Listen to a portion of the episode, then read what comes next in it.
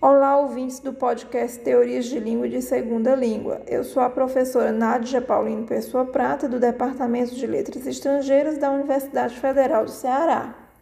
Hoje nós contaremos com a participação da professora Sara de Paula Lima, que é licenciada em Letras Português e Espanhol pela Universidade Estadual do Ceará e é doutora em Linguística pelo Programa de Pós-Graduação em Linguística da Universidade Federal do Ceará.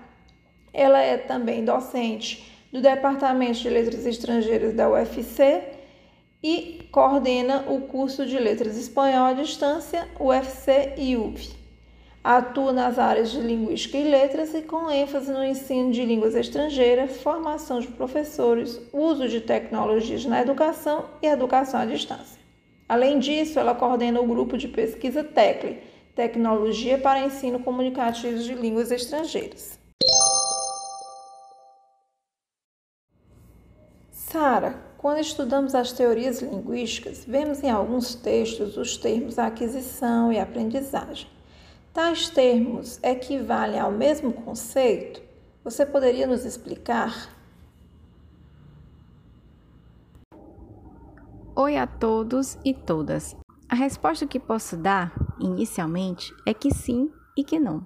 Os termos são sinônimos dependendo se o teórico que você se baseia nos seus estudos assim compreende ou você mesmo, como autor de um texto, pesquisador, afirmar no seu trabalho de tese, de dissertação, ou no seu artigo, que entende aquisição e aprendizagem como sinônimos. Agora eu vou falar um pouco sobre como surgiu a diferenciação entre esses termos. O início da distinção entre os termos se deu com um sujeito chamado Stephen Krashen. Nascido nos Estados Unidos, ainda vivo com 80 anos, ele é professor emérito da Universidade do Sul da Califórnia. Autor de muitos artigos e livros sobre aquisição de segunda língua, elaborou a teoria do monitor por volta de 1980, que possui cinco hipóteses. Quais são elas? A hipótese da aprendizagem aquisição, a hipótese do monitor, a hipótese do input, a hipótese do filtro afetivo e a hipótese da ordem natural. Vamos nos deter na primeira, ou seja, na discussão que Crash estabelece entre aquisição e aprendizagem. Para ele, a aquisição toma lugar em um processo de imersão, isto é, o aprendiz está vivendo, morando em outro país em que o idioma língua meta ele passará a usar no cotidiano, no trabalho, por exemplo. Há evidentemente variáveis muito interessantes aí. O tempo de exposição, a interação com falantes nativos, o objetivo da comunicação em si, que agora né, ele vai usar a língua de forma autêntica no dia a dia.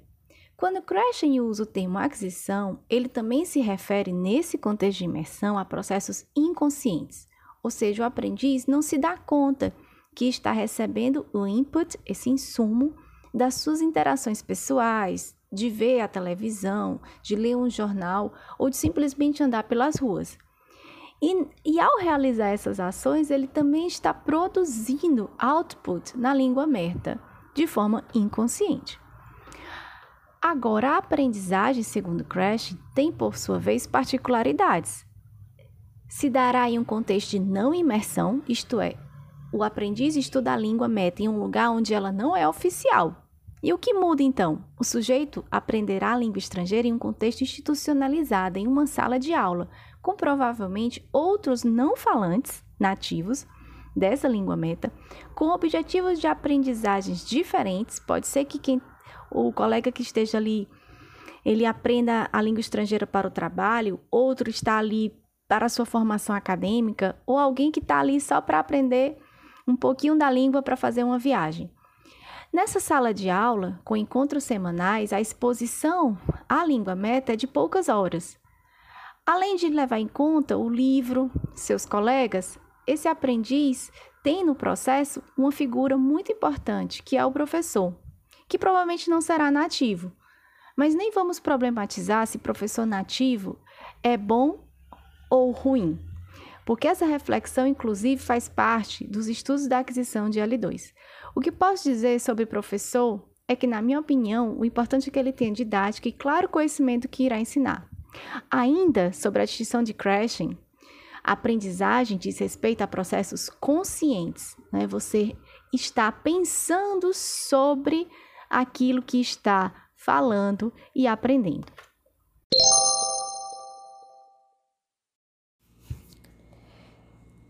Além desses termos técnicos que aparecem como aquisição e aprendizagem, outros termos também surgem quando lemos o material relacionado às teorias linguísticas. Qual a distinção entre termos primeira língua, língua materna de um lado, e segunda língua e língua estrangeira de outro? Você deve ter percebido que algumas vezes eu falei língua estrangeira e outras segunda língua. E deve se perguntar: há distinção entre segunda língua e língua estrangeira de um lado, primeira língua e língua materna por outro? Mais uma vez eu vou ter que fazer alusão ao Stephen Crash. Quando da sua hipótese da aquisição e aprendizagem, ao considerar a aquisição um processo inconsciente e a aprendizagem um processo consciente, ele se refere à segunda língua àquilo que se aprende no primeiro caso, em um contexto de imersão, e à língua estrangeira no segundo caso, àquilo que se aprende no contexto da sala de aula de um curso de língua. Ou seja, para ele, L2, segunda língua, e LE, língua estrangeira, são termos diferentes. Agora, primeira língua e língua materna, nós podemos entender como conceitos sinônimos. É aquela língua adquirida nos primeiros anos de vida, no convívio familiar, na comunidade em que o sujeito faz parte.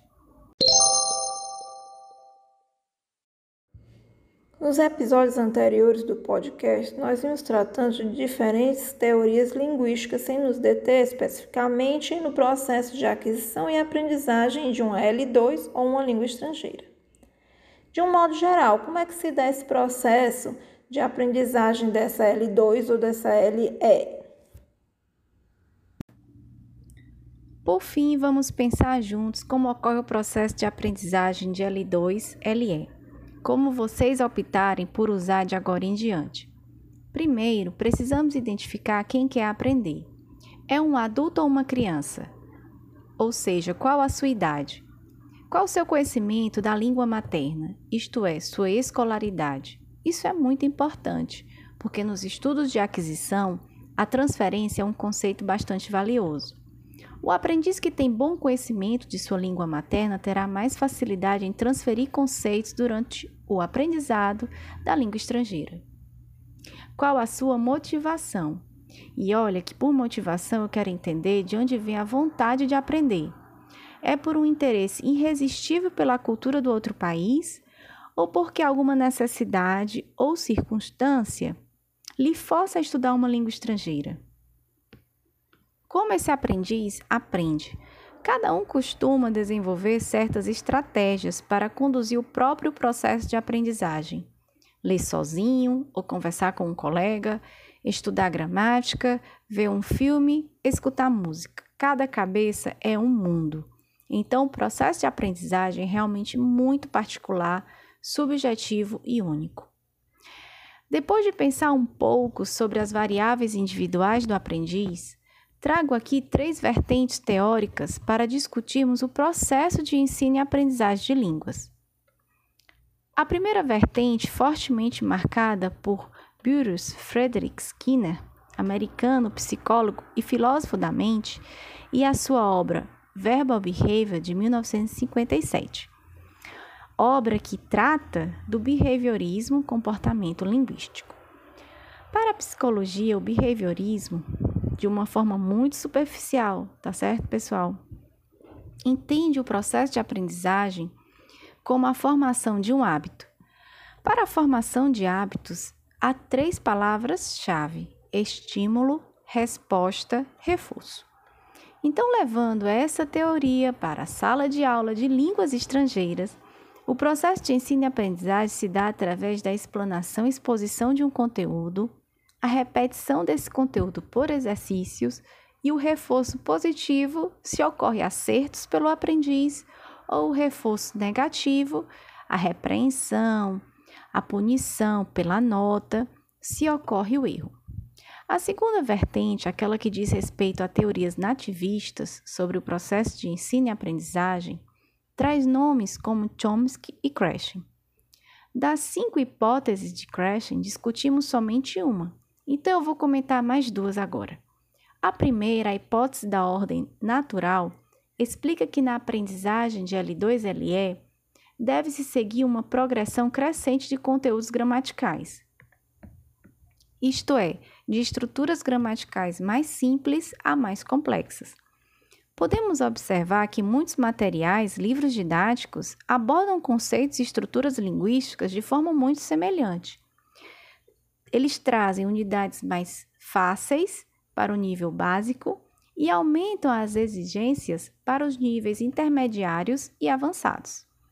A segunda hipótese, a hipótese do filtro afetivo, considera o aspecto emocional durante a aprendizagem. Quando temos medo de nos arriscar ao falar na sala de aula, de perguntar ao professor, de cometer erros, mantemos uma barreira constante e dificultamos o processo. Por isso, um ambiente tranquilo, amigável, em que o aluno se sinta confortável, favorece as relações de troca de conhecimento. Agora vamos nos debruçar sobre a gramática universal, GU, de Noam Chomsky.